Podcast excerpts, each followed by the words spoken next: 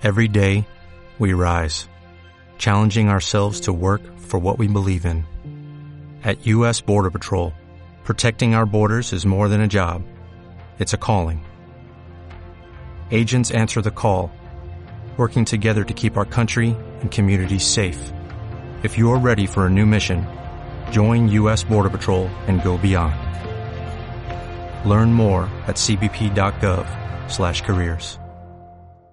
¿Qué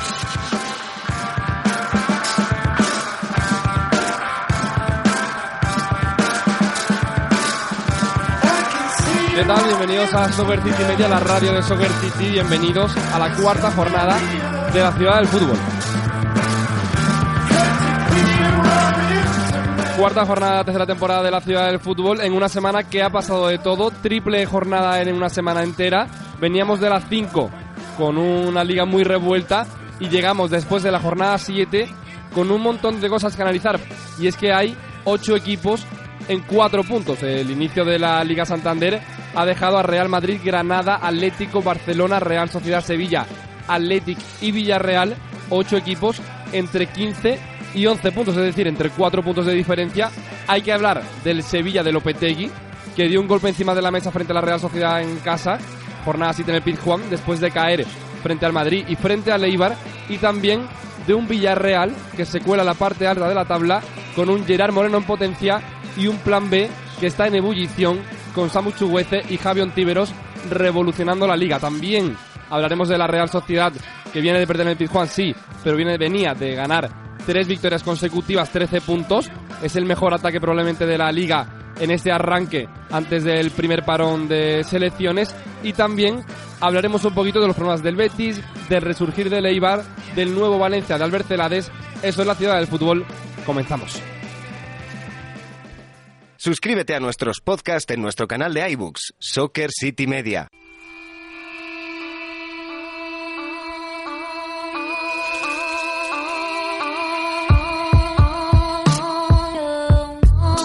Pues empezamos, la ciudad del fútbol como siempre, presentando a todo el equipo que hace posible este programa. Guille Cernuda, ¿qué tal? Muy buenas. Hola, muy buenas, ¿qué tal? ¿Cómo habéis visto la, la jornada de liga? Jornada 7. Jornada interesante, ha habido muchos resultados muy buenos y lo que comentabas tú antes en el inicio, eh, ocho equipos en cuatro puntos que definen lo que está siendo este inicio de campaña. Joan Jimeno, ¿qué tal? Joan Jimeno, ¿qué tal? ¿Qué tal? Muy buenas. ¿Cómo, ¿Cómo has visto la jornada 7? Venimos de una semana de doble jornada. ¿Cómo ves un poco la liga, la zona alta que yo hacía referencia en el inicio? Bueno, muy apretada, muy apretada y eso muestra lo que íbamos comentando durante los últimos programas. Vamos a ver una liga mucho más eh, intensa que otros años y hay equipos eh, de invitados que están ahí arriba ahora mismo que están dando mucho de qué hablar. El Athletic, el Sevilla, la Real Sociedad, el Granada está segundo. Y bueno luego vienen apretando por detrás el Villarreal, el Valencia que parece que reacciona, el Eibar que despierta con su segunda victoria consecutiva después de no llevar ninguna. Eh, y abajo equipos que no esperábamos como el Español, como el Celta de Vigo, el Getafe, el Betis que también lo está pasando mal, por lo tanto eh, bastante interesante.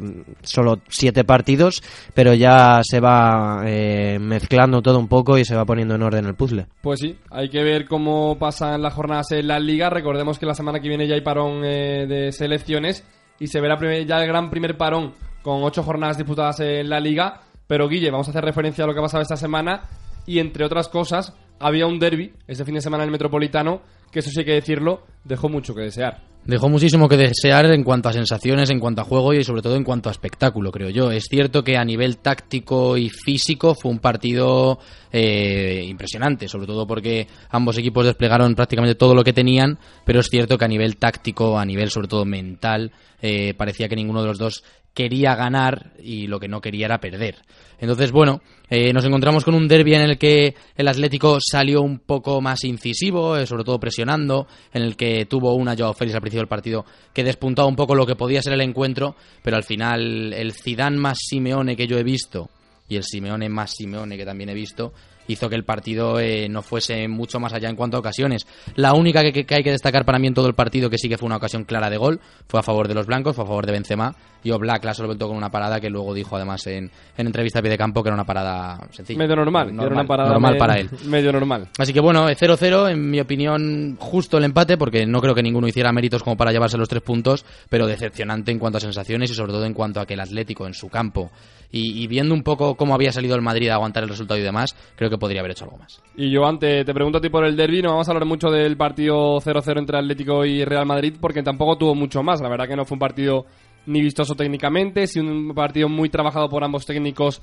el Cholo y Zidane, tácticamente para frenar al otro equipo. Quizá tanto Atlético como Real Madrid con mucho miedo de- del de enfrente, del, del otro bando, y también sin muchas ideas en el juego ofensivo. Un partido aburrido. Eh, yo la verdad es que eh, esperaba otra cosa más intensa. Sí que fue un partido, como decimos, muy físico, muy rocoso, muy de centro del campo, en el que tuvo bastante protagonismo Thomas, por un lado, eh, que estuvo eh, pues dándole mucha fuerza, mucho cuerpo al, al centro del campo del Atlético de Madrid.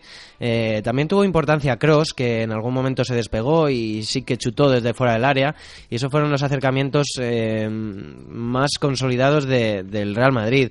Eh, vimos muy vimos muy poco a, a Benzema y vimos mucho más a jugadores del centro del campo como Casemiro o como Fede Valverde. Da la sensación, Joan, que el Madrid, cuando mejor está, es cuando más sólido está, valga la redundancia, en el centro del campo. Y eso Zidane lo está consiguiendo, además de con mucho trabajo táctico y cerrando un poquito las líneas del equipo, con un Fede Valverde supliendo a James Rodríguez, que está siendo ese peón que junto a Casemiro eh, le da un poquito la estructura sólida ¿no? al Real Madrid. Es un jugador muy joven, pero es un jugador muy muy rápido, muy muy físico y es eh, bueno un poco el perfil más joven de Casemiro.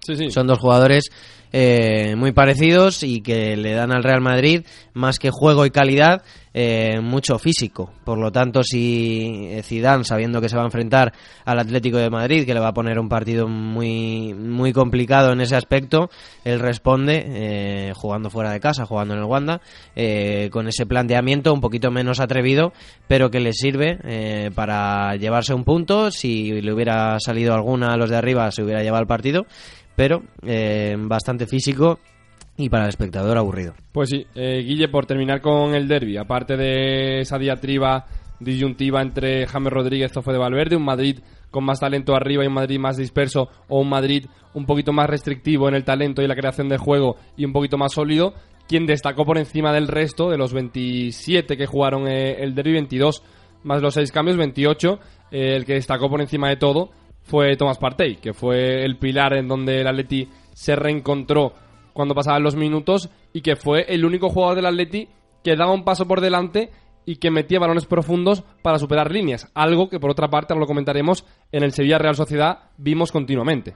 Llegó el partido de Thomas, es el partido que estamos que estaban esperando todos los atléticos y que estábamos esperando todos los amantes del fútbol que llevamos viendo a Thomas, un jugador que siempre parecía que lo hacía muy bien, pero que por X o por Y nunca acababa de explotar. Eh, fue un partidazo de- del ganés y sobre todo porque desempeñó la función que tanto le gusta Simeone y que tanto ha usado Simeone siempre, que eran los Tiago, que luego fue Rodrigo y que ahora tenía que ser un jugador. Parecía que lo iba a ser Marcos Llorente cuando se le fichó, pero al final ha sido Tomás Partey. Eh, fue dueño y señor del centro del campo, no solamente porque recuperaba, sino porque era el único jugador, por lo menos que vestía de rojo y blanco en la noche del Wanda Metropolitano, que daba un pase hacia adelante, intentando buscar eh, algo que no fuera un pase eh, horizontal o que no fuera un pase de seguridad, y, y desplegó un auténtico partido que le ha hecho estar en la cresta de la ola, por decirlo de alguna manera. Eh, dicho esto, creo que Tomás tiene que estar en el titular del Atlético de Madrid siempre y cuando Es no le pase base. nada físico, claro, porque es la base de- del campo. Y luego hay que ir amoldando los jugadores que se necesiten en función del partido. Habrá partidos que necesiten a Llorente, habrá partidos que sea un poco más físico con Saúl, Vitolo, Lemar, etcétera. Creo que lo has dicho tú. Tomás se, se consolidó, creo que se bautizó. Ha llegado el momento, a Simeone además se le veía feliz porque es un jugador en el que ha apostado muchísimo, le ha dado muchos minutos durante muchas campañas y sobre todo ha tenido mucha paciencia y muchas clases tácticas con él en entrenamientos. Así que me quedo con, con eso, esa noticia buena del derby, que fue el, el nacimiento de lo que puede ser el pilar del Atlético de Madrid en el centro del campo de los próximos años y, y buena noticia desde luego en un partido como decía Joan aburrido. Rápidamente, te pregunto. Yo no lo tengo muy claro y por eso te lo quiero preguntar. Mm. Para mí la respuesta es no, pero ¿son perfectamente compatibles por ahora Marcos Llorente y Tomás Partey en el centro del campo? Y te digo no, porque creo que el Atleti tiene tan poca profundidad arriba, quitando laterales, que necesita jugadores por delante como Coque o como, o como Saúl, porque Marcos Llorente cuando entró en el derby entró por delante de Tomás y no se vio un Marcos Llorente muy cómodo ahí. No, es que no está cómodo, es que yo creo que tampoco es su posición. Es cierto que Simeone es experto en cambiar jugadores, él ficha jugadores y muchas veces los retoca un poco a su gusto. Él ha visto que Marcos Llorente puede jugar más adelantado. Eh, es cierto que él también es el de los pocos que ve que Saúl tiene que jugar en el doble pivote y no tiene que jugar más adelante como lo hace la selección o lo hace en otros equipos. Entonces, eh, si la respuesta que el centro titular es ese, para mí no. Yo también para mí el centro titular del Atlético de Madrid tiene que ser Tomás Partey y Saúl. Pero bueno, lo has dicho tú, creo que a Llorente le queda mucho, a Llorente le queda aprender y a Llorente le queda sobre todo eh, aprender esos automatismos, esos juegos que usa el Atlético de Madrid que necesita y sobre todo creo que también lo que necesita el Atlético de Madrid es que Joao Félix de un paso adelante y si no va a jugar como o no va a actuar como delantero total o delantero referencia al lado de Diego Costa o acompañándole, sí que tiene que ser un jugador que, en mi opinión, tiene que pedir mucho más la pelota y tiene que ser el que conecte a Tomás, por ejemplo, con Diego Costa. Pues eso en el Atleti 0, Real Madrid 0, una semana que ha sido bastante buena, quitando el empate en el derby, que yo creo que incluso a Zidane le vale para el Real Madrid, no tan buena para el Atleti, aunque sí eh, le asienta arriba del todo con 14 puntos a uno del liderato. Ha sido la gran semana para el llegaba de no ganar ningún partido, de tener dos puntos en cinco jornadas, y lo decíamos el otro día, a Mendilibar en Ipurúa no le discute nadie, y lo ha demostrado con trabajo, cambiando el esquema. Sabía que sin Joan Jordan en el equipo no iba a tener profundidad en el centro del campo. Ha metido un 4-2-3-1 frente al Sevilla. También metió frente al Celta en la jornada 7 en este fin de a un 4-3-3, anclando a un jugador como Escalante por delante, teniendo a Sergio Álvarez y a Espósito. Un Edo Espósito que ya lo conocíamos Joan del Depor y que está jugando por dentro, aunque te pregunto, aparte del Leibar, de los 6 de 6 de las últimas dos jornadas, jugando con jugadores muy profundos, como por ejemplo Pedro León que ha vuelto, el otro que ha cambiado un poquito el esquema y el viraje del, de su equipo es Albert Celades. En el Valencia consiguió la gran victoria en San Mamés, un equipo que volvió al 4-4-2, eso sí, cambiando la crónica de con Marcelino y siendo un equipo mucho más vertical y mucho más agresivo al espacio. No era un partido fácil para el Valencia. Jugaba en San Mamés contra un Athletic invicto y contra un Athletic que estaba dejando muy buenas sensaciones, ¿no? Y el Valencia, eh, desde la llegada de Albert Celades, lo habíamos visto un poquito amoldar el equipo a, a lo que habíamos visto de Celades anteriormente, a ese 4-3-3, con Rodrigo jugando en la banda. Pero en San Mamés volvió el Valencia a lo que nos tenía acostumbrados durante estos últimos dos años y era el 4-4-2, utilizando a Daniel Vaz de lateral derecho, con Ferran Torres por la izquierda, con Cherisev que marcó gol por la... Eh, Ferran Torres por la derecha, Cherisev por la izquierda y arriba Rodrigo acompañado de, de, Maxi Gómez. Vimos a un doble pivote formado por Parejo y Coquelán, que ya funcionó muy bien la temporada, pasado para, la temporada pasada para sacar el balón desde atrás y sacarlo rápido para darle esa verticalidad calidad y buscar eh, los espacios, como se vio bien en el gol eh, de, de Cherisev, como llega Ferran Torres eh, por la derecha, como llega Cherisev dentro del área eh, por la izquierda, y ese es el Valencia que veíamos un poquito más con Marcelino, un Valencia que, que hace daño a la contra, que recupera el balón y sale rápido, y eso es lo que, lo que vimos el pasado sábado, eh, un Valencia mucho más rápido, con, con esas dos bandas, con un hombre arriba como Maxi Gómez que que, ancla un poco a los centrales, que molesta dentro del área, con un Rodrigo que a pesar de que estaba jugando en punta con Maxi Gómez sigue cayendo a banda y, con dos bandas mucho más verticales y en centro del campo, eh, bueno, eh, con Coquelán y Parejo que, siempre, siempre son dos buenos jugadores. Ojo Guille que el, Valencia eh, viene de dos empates y una victoria,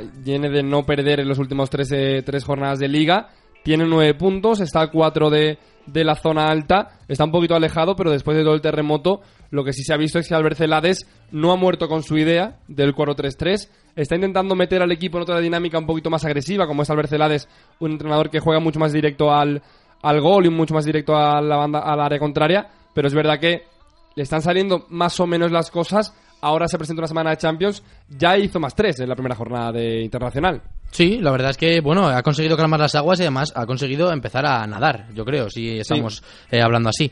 Eh, creo que también se ha encontrado con una figura Celades y Maxi Gómez se ha encontrado también con Celades, que es precisamente Maxi Gómez. Es decir, eh, ha llegado el técnico y el delantero se ha enchufado.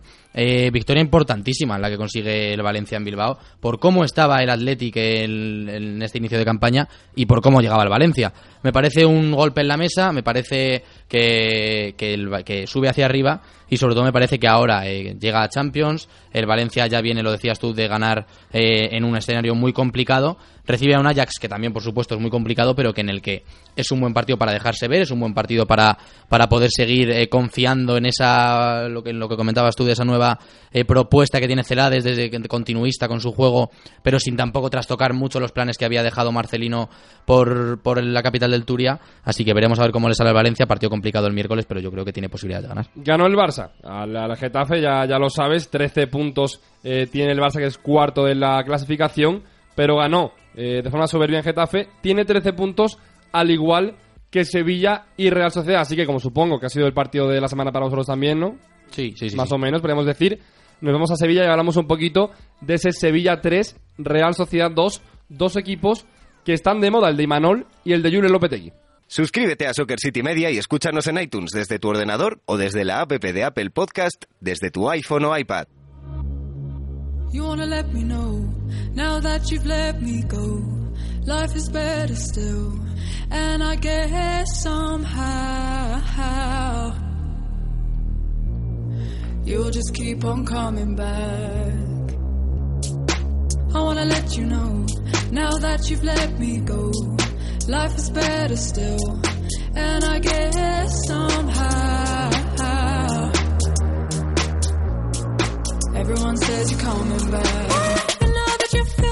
Pues ha sido una semana, lo decíamos, muy dura para el Sevilla porque venía de no perder, perdió en el Pizjuán frente al Madrid, también cayó de una forma dramática en Ipurúa, pero se ha quitado los fantasmas de encima, ha ganado 3-2 a la Real Sociedad este fin de semana, Guille, en el que ha sido el partidazo de la semana, lo decíamos, para mí técnicamente el mejor partido de la jornada 7 de largo, quitando el derby y quitando muchos otros. Completamente, ya se postulaba como uno de los grandes partidos. Es verdad que el derby parecía que lo eclipsaba todo eh, porque enfrentaba a Atlético y Real Madrid, pero al final, viendo el derby, viendo sobre todo el partidazo que se marcaron ayer, tanto Sevilla como Real Sociedad, eh, me quedo como el partido de la jornada, lo que decías tú. Pues sí, tiene el Sevilla 13 puntos y nos acercamos un poquito a la capital hispalense. Juan Antonio Pineda, Radio Marca, ¿qué tal? Muy buenas. Hola, ¿qué tal, compañero? Muy buenas. Lo decíamos, ¿no? El Sevilla 3 Real Sociedad 2 fue el partido más disfrutón de, la jornada. Sí, ha sido un partido muy bonito de ver para el aficionado que no es ni de uno ni de otro y sí que es verdad que eh, dos equipos que técnicamente están muy por encima, incluso me atrevería a decir de la media de la Liga Española. Sí que es verdad que también en defensa pues tampoco son equipos que cierren demasiado. El Sevilla sí lo estaba haciendo con Lopetegui, pero ayer no fue su mejor partido defensivamente hablando y además el conjunto de Imanol, que es un conjunto que deja jugar pues con todos esos ingredientes. Vimos un partido muy bonito, con remontadas, con emoción hasta el final y finalmente, bueno, pues el Sevilla se llevó unos puntos que le hacían mucha falta después de haber perdido ante Real Madrid y ante Eibar y teniendo en cuenta que el próximo partido del Sevilla es la salida ante el Barcelona en el Camp Nou, partido donde difícilmente va a tener eh, posibilidad de puntuar, viendo sobre todo los precedentes ya que el Sevilla ha caído goleado en prácticamente la totalidad de visitas al Camp Nou en las últimas temporadas. Sí, el Sevilla cuando va al Camp Nou firma y prácticamente se va, casi ni compite en las últimas jornadas. Pineda, te quería preguntar, tú mismo lo has comentado ya en la primera respuesta, la primera intervención aquí en la ciudad del fútbol, hablando de la defensa, ¿no? En ese 0-1 de la Real, esa mini crisis que se vio en el Pijuán no más de 10 minutos, quizá lo más responsable o la mayor responsabilidad la tiene la defensa, ¿no? El equipo de Lopetegui venía de ser un equipo muy sólido, con poco gol, y ahora que se ha despejado un poquito más en, en el ataque arriba, quizá peca de ser un poquito más vulnerable la defensa. Sí, pero si analizamos realmente los goles que han encajado el Sevilla, tanto ante el Eibar y ante la Real Sociedad, eh, yo me atrevería a decir que son más errores individuales que un problema propio de un sistema o con responsabilidad de Lopetegui, porque por ejemplo ayer en ese primer tanto la pérdida de Reguilón es muy clara, además le pilla al equipo saliendo con los centrales en la parte izquierda eh, en el gol de Oyarzábal, pues después de la pérdida de Reguilón, el que está marcando o el único que llega más o menos a marcar es Ever Banega y por tanto es un error individual. El segundo tanto también viene de un choque, se choca Fernando con el propio Reguilón, por esa banda llega Odegar y llega también Portu y no le da tiempo al jugador cedido por el Real Madrid eh, a llegar a, la zona defensiva y por tanto también eh, no creo que sea un, error de sistema, un error de Lopetegui, sino más un error individual del futbolista. Y ante Neymar, pues esto más o menos eh, más de lo mismo. Carrizo tiene que ser sustituido porque se lesiona, sale Cundé, en la primera jugada de Cundé hace un penalti, eh, le marcan al Sevilla, en la siguiente jugada se choca el portero Baklich con Diego Carlos y lo aprovecha también el jugador de Leiva para empatar el partido. Es decir, estamos hablando de errores individuales, errores puntuales que para mí, al menos, no tienen nada que ver con un sistema defensivo el que ha creado Lopetegui, que es bastante seguro, que es bastante fiable y que de momento le está dando muchos resultados al Sevilla, sobre todo fuera de casa, y ayer también le, sirvió para ganar su primer partido como local. Sí, es verdad que parecen más, eh, digamos, excepciones individuales, ¿no? De, cada jugador en el, en el centro de la defensa, en el centro del campo, porque amén del gol Pineda y amén, de, amén del debate de Luz de Jong en la delantera y de la delantera en conjunto del Sevilla, lo que sí está claro es que Julen Lopetegui ha caído de pie en Sevilla, ya no solo por saber leer partidos y cambiar contextos de juego, como lo demostró ese fin de en el Pizjuán, también porque el trabajo que ha hecho la defensa y en el centro del campo con Fernando y con Joan Jordán, eh, pues vale mucho y es mérito del entrenador. Sí, yo creo que a pesar de las dudas que suscitó su fichaje, sobre todo cuando empezó a, sonar el nombre de Lopetegui para el Sevilla, él ha llegado aquí además de la mano de Monchi, contar con el aval y con la confianza de Monchi muy importante a la hora de llegar al Sevilla. La gente confía plenamente en el director deportivo. Le ha dado tiempo para trabajar, pero lo cierto es que Lopetegui, desde los propios partidos de pretemporada, pues ya mostraba que podía ser un técnico muy interesante con los fichajes de distinto perfil a lo que habíamos visto en Sevilla anteriores temporadas, pues también encaja muy bien en su esquema y se ha preocupado primero por reforzar la defensa en el centro del campo, muy importante la labor de los centrales, muy importante también la labor tanto de Fernando como Jordán y a partir de aquí pues eh, esperemos que, sobre todo por el bien del Sevilla, que los jugadores de ataque despierten, sean un poquito más creativos, se, asocien mejor y hombre, eh, que algún delantero marque algún gol, porque de momento el Chicharito sí que ha mojado en Europa, pero no lo ha hecho en Liga, Luke de Jong ya estamos viendo ser eh, el principal problema que tiene el Sevilla esta temporada, porque es un delantero que no solo no hace goles, sino que tampoco se pone de gol, y eso es lo realmente preocupante, no crea ocasiones y tiene pues está bastante perdido a la hora de los desmarques, pero yo creo que Lopetegui, sobre todo con una base importante, haciendo casa por los cimientos, por la defensa y por el centro del campo, eh, se está ganando la confianza de eh, la afición y sobre todo con los resultados, que es lo que realmente importa en el fútbol. Lo decía Cernuda, lo decía Pineda, eh, que al final Lopetegui está construyendo la casa desde abajo, está poniendo cimientos importantes y sólidos en el Pizjuán, pero también citaba el debate, el gran debate que ahora mismo corre en torno al Sevilla, y es el de Luke de Jong. Para mí de Jong baja las garantías del equipo en otras líneas. Sí, estoy totalmente contigo. Creo que Creo que al final no está consiguiendo eh, demostrar el nivel que se le indicaba. Es cierto que está trabajando mucho, es cierto que, que, bueno, sí que está acompañando a lo que viene siendo el juego del equipo, pero al final es el delantero centro, es el delantero de referencia y de lo que se esperan son goles y es lo que no está llegando. El Sevilla se está salvando, no, sino que está tirando mucho y muy bien de los delanteros que le acompañan, es decir, de las bandas, de Ocampos, que el otro día hizo un auténtico partidazo, de Nolito, de propio Oliver Torres, que últimamente está ya empezando a entrar en la, dinámica del equipo y a mí me está gustando mucho, pero si me preguntas por Luke de Jong y cómo está haciendo su inicio de temporada, creo que al final lo que está haciendo un poco, aunque suene duro, es restar a la parte ofensiva del equipo, porque está fallando mucho y no está entrando un poco en lo que viene siendo la, la, esencia del juego del Sevilla. Entonces creo que tiene que o bien enchufarse o bien intentar apostar por otro tipo de delantero como puede ser Charito o, veremos. Bueno, al final es que el otro delantero que tiene Pineda es Munas Dabur, que está fuera, no, está a lo siguiente de, la cabeza de Lopetegui. Sí, no, no termina de encajar porque Lopetegui entiende que las opciones que tiene como delantero centro, como referencia, son de Jong y Chicharito, pues le gusta más no lo termina de ver tampoco en banda. También es verdad que el Sevilla en banda tiene seis jugadores, tiene muchos futbolistas, tiene a Nolito, a Ocampos, a Ronnie, al canterano Brian, ayer jugó Pozo también por ahí, puede actuar Oliver, tiene un montón de futbolistas en esa zona, no termina de ver a Dabur.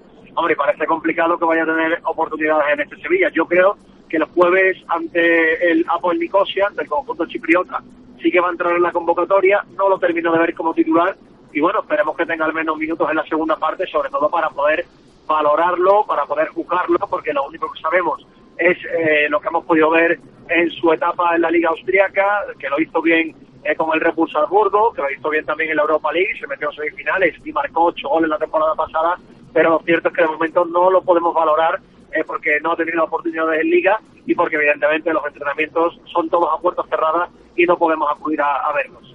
Bueno, al final, malamente dicho así un poco, eh, fuera parte del tema de, de Dabur, eh, Pineda, lo que está claro es que lo que decía Cernuda y lo que decimos, venimos contando en la ciudad del fútbol también en Radio Marca Sevilla, es que el Luke de está degenerando mucho debate porque lo que nos vendieron como un delantero que se imponía en el juego aéreo, que era un delantero eh, muy, de, muy de centro del área, ¿no? Y que metía goles, el rematador que, que vino avalado por Monchi no se está viendo en el Pizjuán. Es verdad que eh, juega y forma parte de todos los goles del Sevilla, tiene protagonismo en movimientos y en trabajo, pero digamos no es un delantero para competir por lo que el Sevilla quiere competir. Claro, y sobre todo porque el Sevilla viene de, contar con Belleder, de contar con Vaca, con Gameiro, con Aspas, con Negredo, etcétera, etcétera, etcétera, y ahora estamos viendo un delantero que a mí no solo me preocupa que no hace goles, que eso se puede tratar de una racha, llevamos solo siete partidos, a mí lo que más me preocupa es que no crea ocasiones y no se pone de gol ni una sola vez de forma clara en el partido. Le recuerdo en siete jornadas, creo que ha sido titular en seis, salvo Nipurúa. Le recuerdo una sola ocasión en la primera jornada ante el español, una buena mano que le saca el guardameta Perico. Y, y, también tiene una ante el Granada en los Cármenes, que por falta de velocidad no llega a rematar. Finalmente esa jugada acaba en gol de Jordán, que coge el rechace. Pero lo cierto es que dos, dos ocasiones de gol en apenas siete jornadas es un bagaje muy pobre para un equipo que viene de contar con 50 goles con Sarabia y con Bellaver. Eh, a mí, aparte de, de ponerse de gol, me preocupa viendo los partidos del Sevilla que no acierta a, tirar un, desmarque correcto. Eh, normalmente Navas es un jugador que centra mucho el primer palo, nunca está en el sitio Luz de eh, tampoco entiende muy bien las paredes con, su, con sus compañeros de banda, con Campos, con Dolito, las paredes no las tira bien. Y hombre, lo realmente preocupante para mí es que un delantero que venga superior a 20 por ejemplo, y teniendo además a Chicharito del banquillo, pues que Lopetegui siga confiando tan ciegamente. Yo imagino que esto algún día terminará, si el jugador no mete goles, Lopetegui tendrá que, bajar del burro, como se suele decir coloquialmente, y darle más minutos a, Chicharito y veremos si a Dabur, a que también eh, entiendo que si es un fichaje de 15 kilos que hizo tantos goles en Europa, pues algo debe tener. Hombre, algo no, algo no tendrá, ¿no? algo tendrá bueno Lleva, lleva metiendo goles eh, un montón de años. Creo que lo miré el otro día. Creo que era desde la 2013-2014 que no metía menos de 20 goles en una temporada. Es verdad que en ligas menores, pero metiendo muchos goles. Joan, no sé cómo ves tú la apuesta ciega de Lopetegui en, en De Jong. La verdad que le está pasando mucha más factura porque el Sevilla, además, es el primer año que no tiene un gran goleador en la línea de tres cuartos. Viene a tener a Vitolo, viene a tener a Sarabia, que fue el relevo del Canario, y este año no tiene a un gran goleador. Ocampo se puede eh, salir por ahí, pero no tiene un gran goleador detrás del delantero. Le está sosteniendo sobre todo los eh, jugadores que están eh, jugando a su lado, ¿no? En los extremos. Es cierto que de momento Luke de Jong no parece encajar demasiado en este estilo de juego que está dejando el Sevilla, porque tiene jugadores eh, que por detrás son muy interesantes en la búsqueda de espacios y Luke de Jong parece no seguir un poco ese ritmo que dejan sus compañeros de atrás. no parece que, que sea un futbolista al que le, al que le le guste ¿no? Eh, moverse entre centrales y, buscar esos espacios, pero eh, poco a poco. Yo supongo que eh, con el paso de las jornadas Lopetegui irá confeccionando su, su once definitivo. Veremos si Chicharito definitivamente es el, delantero titular, si Luz de Jong continúa jugando y si va entrando un poco en, esa metodología de, de Julen Lopetegui, pero es cierto que, que se le ve muy limitado eh, con, las cosas que pide el Sevilla, sobre todo desde, la línea de tres cuartos. Porque Ocampos Pineda es el único que está despuntando, más allá de un Oliver Torres muy incisivo, que también eh, le gusta mucho a Lopetegui. Lo que pasa es que genera dudas arriba el Sevilla, porque por ejemplo, Ronnie López, otra gran apuesta de Monchi en el mercado, tampoco está teniendo minutos y no está mostrando mucho más allá de que podría mostrar otro jugador como Brian ahí en la, misma posición. Sí, sí, pero yo creo que el caso de Ronnie López es más una cuestión de paciencia porque él hizo una pretemporada muy atípica con el Mónaco eh, apenas tuvo minutos, tampoco tuvo entrenamiento y venía muy fuera de forma. Yo creo que poco a poco está haciendo una mini pretemporada en el Sevilla y seguro que va a tener minutos y a partir de aquí lo podemos ver. El caso de Brian, bueno, es un chaval que ha despuntado mucho con la sub-17, que tampoco ha tenido una pretemporada normal porque ha estado compitiendo prácticamente durante todo el mes de julio y al final hay que tener paciencia, es un chaval muy joven y lo tiene complicado para competir, pero en el caso de Ocampos sí me está pareciendo muy interesante porque es un vitolo eh, de momento que evidentemente tiene que hacer más prestaciones para parecerse al Canario, pero que tiene ciertas similitudes, jugador que lo hace muy bien por banda, que se mete para adentro, que tiene potencia, que además es muy incisivo, lo intenta durante 90 minutos y sí que es verdad que una de las buenas noticias al menos del Sevilla de Lopetegui es que el empeño del técnico parece que ha servido para recuperar a Nolito, aunque a mí no me termina de convencer como jugador titular indiscutible en este Sevilla, lo cierto es que en un equipo donde hay tanta falta de gol, Nolito es un jugador que tiene mucho peligro, que se pone de gol con relativa frecuencia y eso lo, está, estaba aprovechando bastante bien el Sevilla. Hombre, al final Lopetegui ha convertido en un jugador que estaba en el, ostracismo de deportivo en el Sevilla en un jugador muy competente y que puede apoyar. Yo no sé, también tengo dudas eh, si desde el once inicial como indiscutible, pero sí lo ha metido en la dinámica del equipo, al igual que a un Lucas Ocampos, que para mí está siendo la gran noticia en la delantera del Sevilla. Así que bueno, veremos lo que hace el equipo de Lopetegui, el conjunto de Nervión. Juan Antonio Pineda, muchas gracias y mucha suerte. Nada, muchas gracias a vosotros. Un abrazo. Soccer City, el fútbol en todas sus formas.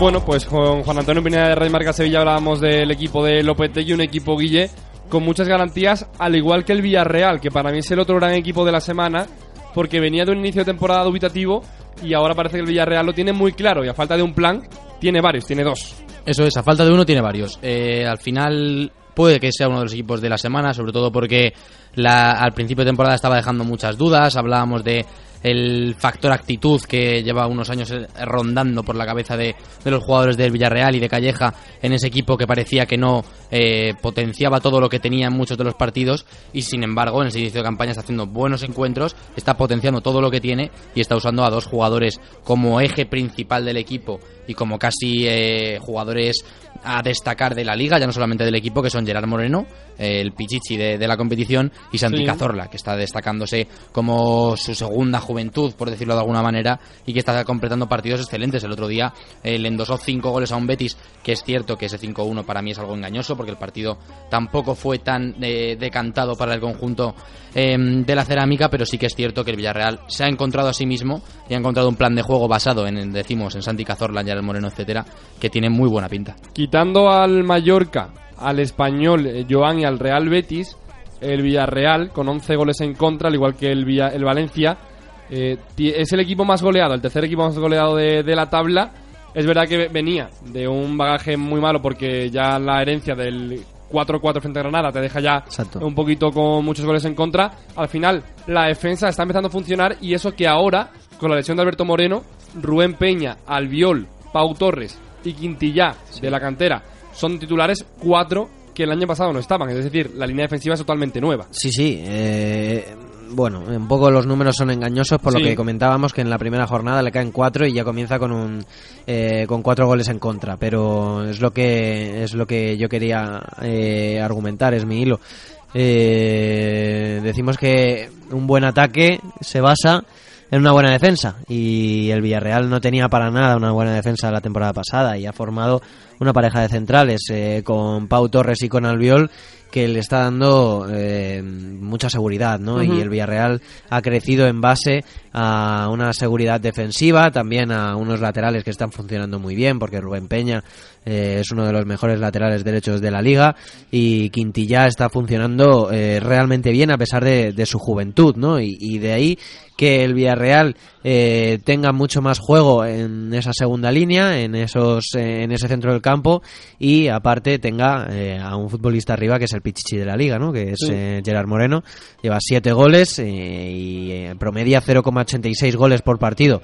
Por lo que, bueno, veíamos a un Gerard Moreno la temporada pasada sin confianza, que promediaba muchísimos menos goles y, ha crecido. Ha crecido en base también a, Pau Torres y Albiol. Sí, sí, no, al final para mí es lo que, lo que tú dices, Joan. al final eh, podemos enmarcar la figura de Gerard Moreno el ejemplo y es que el Villarreal juega más y juega mucho mejor porque tiene una línea defensiva que le avala para ello. Es decir, tiene una línea defensiva que le permite recorrer más campo, permite tanto la pareja, eh, tanto como Pau y, y haciendo pareja en el centro del campo, en el centro de la defensa en la zaga, eh, le permite a laterales subir, permite que Iborra sea un poquito el medio centro posicional del equipo, con un equipo muy sólido para dar rienda suelta a Cazorla y al final eh, Calleja ha conseguido de un equipo que era muy inseguro y tenía muchas habilidades coger a la línea defensiva para que potencie al resto de jugadores arriba. Y también tiene banquillo, también tiene revulsivos. Samu Chukwueze eh, va creciendo poco a poco y hace muchísimo daño. Moy Gómez, cuando tiene la oportunidad, también está eh, mostrándose como un jugador eh, importante, ¿no? que está eh, realizando muy buenos movimientos en zona de tres cuartos. Una aclaración, por cierto, Gerard Moreno lleva seis goles en, Liga más uno fuera del campeonato liguero. pero ahora mismo es el Pichichi por delante de Karim Benzema con un, un gol más. Y bueno, yo creo que el Villarreal ha mejorado mucho y lo que lo que le, lo que tenía que mejorar realmente era en, base defensiva. Pues sí, al final Guille en eh, el Villarreal vamos a explicarlo tiene dos eh, tipos de juego, ¿no? No digamos tipos de juego porque juega siempre prácticamente a lo mismo, pero tiene una variante un poquito más vertical en el 4-4-2, pero antes en el 4-3-3 inicial Gerard Moreno, Pichichi de la Liga, está partiendo desde banda, es decir, no está partiendo como el 9 puro, tocó el cambi, eh, juega arriba y Gerard Moreno está un poquito más aliviado por detrás de un delantero y ahí mete más goles y se proyecta mucho más. Sí, es que a Gerard Moreno le viene muy bien tener un delantero, porque al final todo cambio es un jugador que trabaja mucho, es un jugador que anota muchos goles, pero que también sabe muy bien jugar con alguien detrás. Es cierto que sabe arrastrar la defensa y eso Gerard Moreno lo aprovecha a la perfección. Hablabais de la importancia que tiene el el panel defensivo en un equipo y la importancia que tiene de hacerse de un nivel rocoso y tener confianza en la defensa. Pero es que también hay que destacar que el Villarreal es el equipo que más goles lleva en la liga. Tienen una efectividad tremenda, es un equipo que en las siete jornadas que llevamos, en todas las jornadas ha anotado por lo menos un gol y eso tiene que mucho que decir, sobre todo de su línea ofensiva.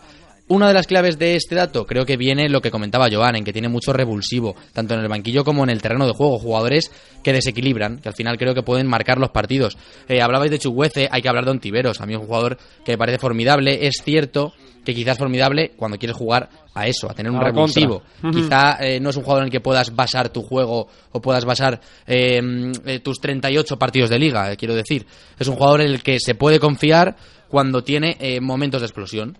Entonces, bueno, creo que el Villarreal eso lo aprovecha bien y siempre lo ha aprovechado bien porque ha pescado mucho en el Málaga, tú lo sabes bien, Guille, y siempre ha tenido jugadores que por banda han funcionado muy bien y han sido jugadores muy potentes.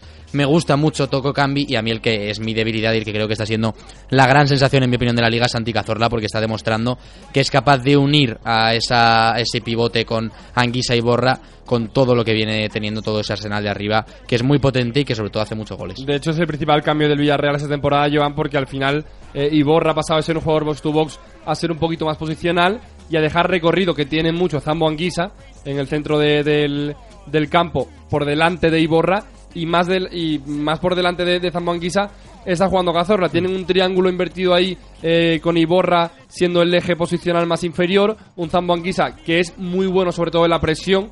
Hace muy bien la presión con Cazorla es muy y permite al Villarreal estar ahí.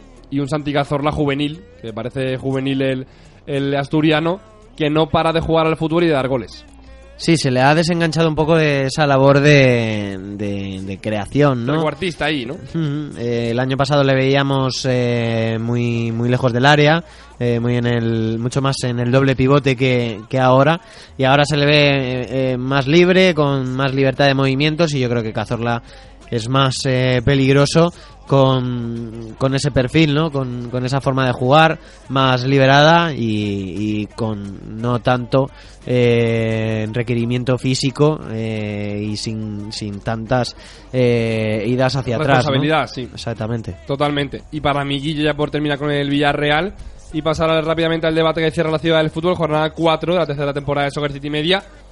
Yo te quiero preguntar, a mí es que me parecen tanto Ontiveros como Chuguece dos jugadores muy compatibles, cada uno en una banda, que entienden el juego de una forma igual, hablan el mismo idioma arriba en la delantera y que son la mejor noticia de un Villarreal que ha encontrado en sí misma en la plantilla la mejor dupla revulsiva de toda la, de toda la categoría, para mi gusto. Completamente. Eh, no sé si es la mejor noticia, porque el Villarreal tiene muy buenas noticias. Entre otras es la vuelta de Gerard Moreno al máximo nivel del fútbol español, que el año pasado le habíamos perdido. Pero es cierto que a nivel revulsivo, a nivel jugador desequilibrante, etcétera, el Villarreal cuenta con dos auténticos cracks de ese juego. A mí Samu Chukwueze me parece un jugador muy completo, que además creo que todavía tiene que explotar. Es cierto que le queda un puntito para ser un jugador top, pero creo que lo puede alcanzar.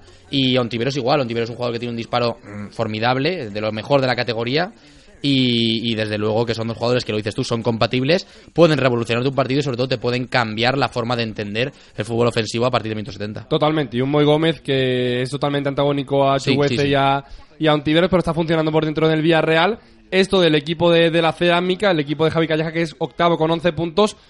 Vamos al debate, vamos a hablar un poquito del Valencia, del Betis, del Español, de todo un poquito. Vamos a ello. Síguenos en Twitter, arroba Soccer City Media.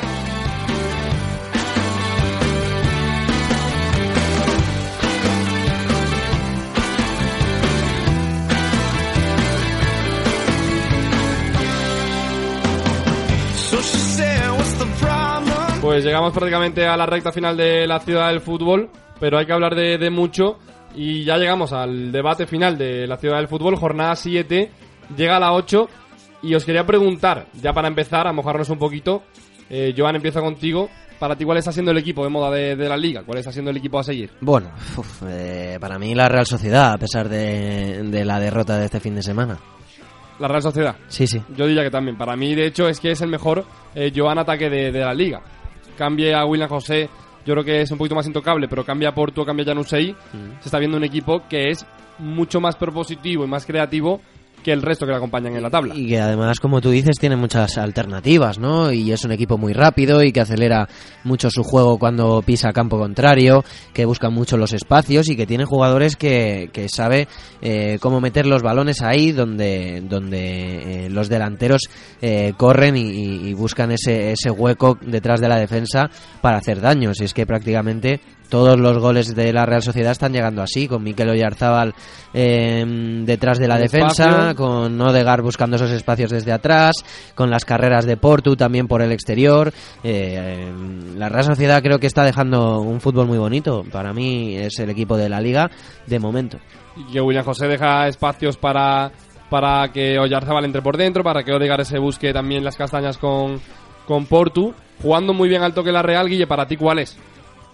Para mí es el Granada, por cómo ha empezado y sobre todo porque es un equipo que lleva muchos goles a favor, que está dando buen juego, que ha ganado en campos complicados y con contundencia, como puede ser Balaídos, como el RC Stadium, que ha ganado el Barcelona en su campo, etcétera. Me está gustando porque es un equipo que ninguno nos podíamos esperar que podía empezar así, porque tú podías decir que Granada es un buen equipo y que podía competir bien en primera, pero no al nivel que está demostrándolo. Entonces, me quedo con el Granada. Está segundo, ¿eh? Lleva 6 goles en contra, lleva 13 a favor y es un equipo muy trabajado yo no diría totalmente antagónico a la Real, porque es un equipo que juega directo, que juega creativo, pero sí es verdad que controla mm, otros aspectos diferentes a la de, al, de la Real, ¿no? Es un Granada que es muy sólido atrás, que los laterales se proyectan pero sin perder de ojo la, la defensa y que es un equipo que es muy vertical y que se entiende muy bien arriba. Sí, es cierto que se pueden sacar similitudes con la Real Sociedad, porque lo dices tú, es un equipo vertical, que juega bonito, que intenta hacer goles, pero es verdad que yo creo que el Granada es un equipo que está más hecho, es decir, que sus jugadores se entienden mucho mejor y que tienen eh, quizá eh, los automatismos mucho más claros. Eh, ¿Puede ser una moda el Granada? Puede ser una moda. Es cierto que es muy complicado que lo consiga mantener durante todo un campeonato, siendo primera división y teniendo una plantilla que probablemente igual se le empieza a quedar corta cuando las jornadas empiezan a avanzar.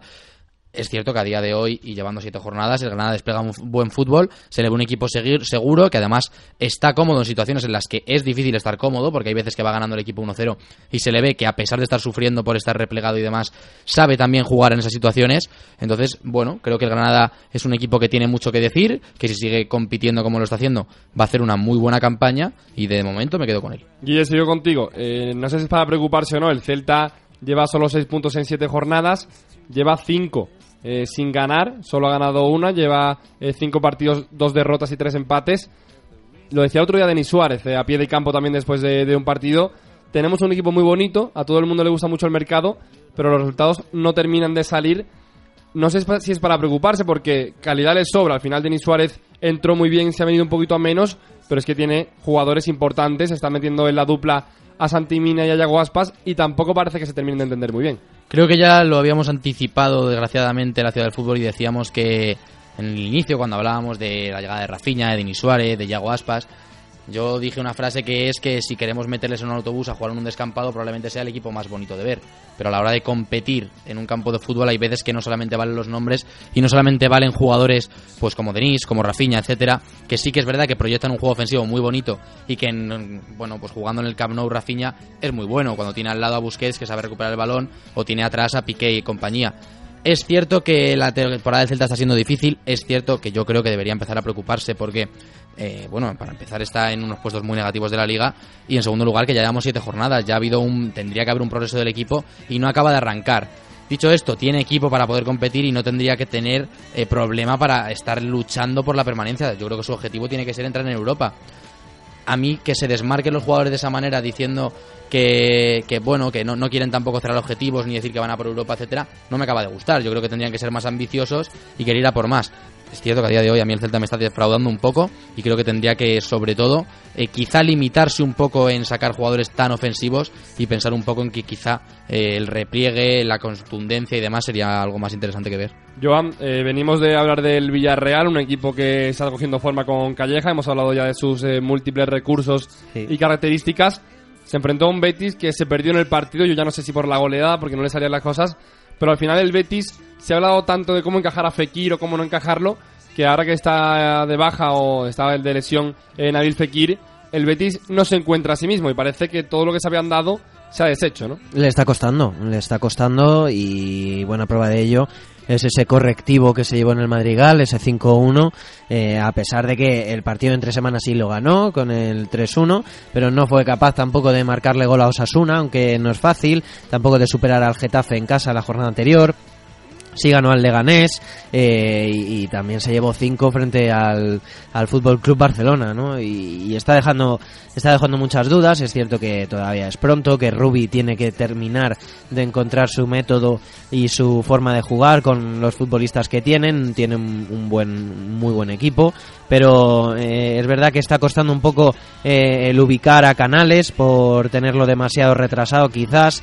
Alex Moreno, Alfonso Pedraza eh, a ver cómo, cómo los dos encajan por la banda izquierda. Es cierto que Alex Moreno, siendo lateral, eh, tiene taras porque es un lateral muy, muy, ofensivo, que es más carrilero y que, y, que llega muy bien a línea de fondo, pero que luego tiene eh, ciertos defectos atrás, ¿no? Y luego eh, a ver cómo coloca a, Fekir, eh, si quiere a dos delanteros arriba con Borja Iglesias y Loren, si quiere a, Fekir en, la base del 10 o, y con Borja Iglesias arriba, eh, yo creo que, que Rubi necesita ubicarse un poco y, ver qué es lo que realmente quiere de estos jugadores y hacer su propio esquema ya definitivo. ¿no? Pues sí, ha dado tantas vueltas Rubi para encajar a Fekir que Guilla al final lo que se vio del Betis en la cerámica el viernes fue un equipo muy perdido, que daba la sensación, y yo lo digo muy de broma, lo puse en Twitter, daba la sensación de necesitar dos canales. Uno para salir eh, con el balón jugado y otro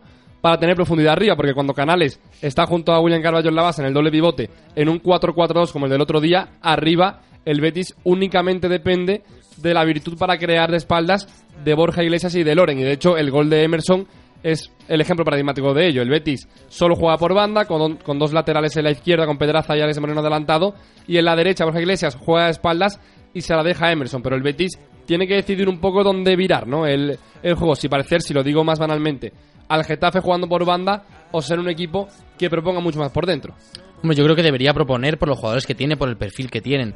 Es cierto que se ha encontrado con un problema, eh, bueno, se ha encontrado con un problema al inicio de temporada, que es verdad que es un bendito problema, pero es cierto que la buena temporada de Loren Morón y esos todos los goles que ha hecho al principio de temporada, creo que han trastocado un poco los planes que podía tener el Betis, sobre todo con el plan Fekir y con el plan Borja Iglesias, porque a priori, eh, hablando en verano con compañeros, etcétera, se, se, intuía que la idea del Betis era que eh, Borja Iglesias iba a ser el, el delantero titular por antonomasia del equipo y luego Loren Molón iba a actuar un poco como segundo delantero, posible recambio, etcétera. Se ha encontrado con un Loren Molón que está como para ser titular e incluso estar por encima de Borja Iglesias, entonces ha decidido adaptarlo, es decir, meter ese 4-4-2 que en mi opinión no estaba previsto, porque no tenía eh, ni delanteros para hacerlo, ni, ni de hecho a día de hoy tiene un suplente estrella para poder jugar con un 4-4-2. Yo en mi opinión, si un equipo juega con un 4-4-2 con dos delanteros, tiene que tener un tercero de calidad para poder mantener el equipo. Entonces, veremos a ver qué pasa cuando vuelva a Fekir de, de esta lesión que tiene, veremos a ver cómo se encuentra Canales eh, cuando ve a Fekir en su sitio del 10, que es el que ocupaba en las, en las anteriores campañas, y veremos a ver en definitiva cómo consigue el Betis, eh, lo decía Joan, aclarar un poco las ideas, confiar un poco en el método Ruby y esperar un poco que al final yo creo que lo que le hace falta es tiempo, mejorar automatismos y lo decías tú, saber si va a querer jugar por dentro, si va a querer por fuera, es decir, eh, conocerse un poco en el campo y saber un poco a qué va a jugar. En todo ello yo intuyo que el Betis va a optar por jugar por dentro para poder juntar un poquito a Canales, a, mm a Fekir, a William Carballo por dentro y jugar solo con un punta que sería detrimento para los dos, pero no caben, parece que los dos.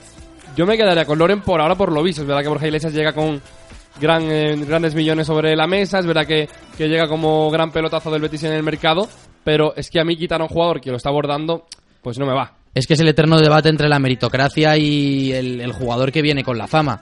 Eh, en mi opinión, es más completo Borja Iglesias, por lo que ha demostrado eh, con Loren. Pero es cierto que a día de hoy, si hay un jugador de esos dos que merece estar en el campo en el titular, en mi opinión también es Loren, simplemente porque está haciendo mejor inicio de temporada.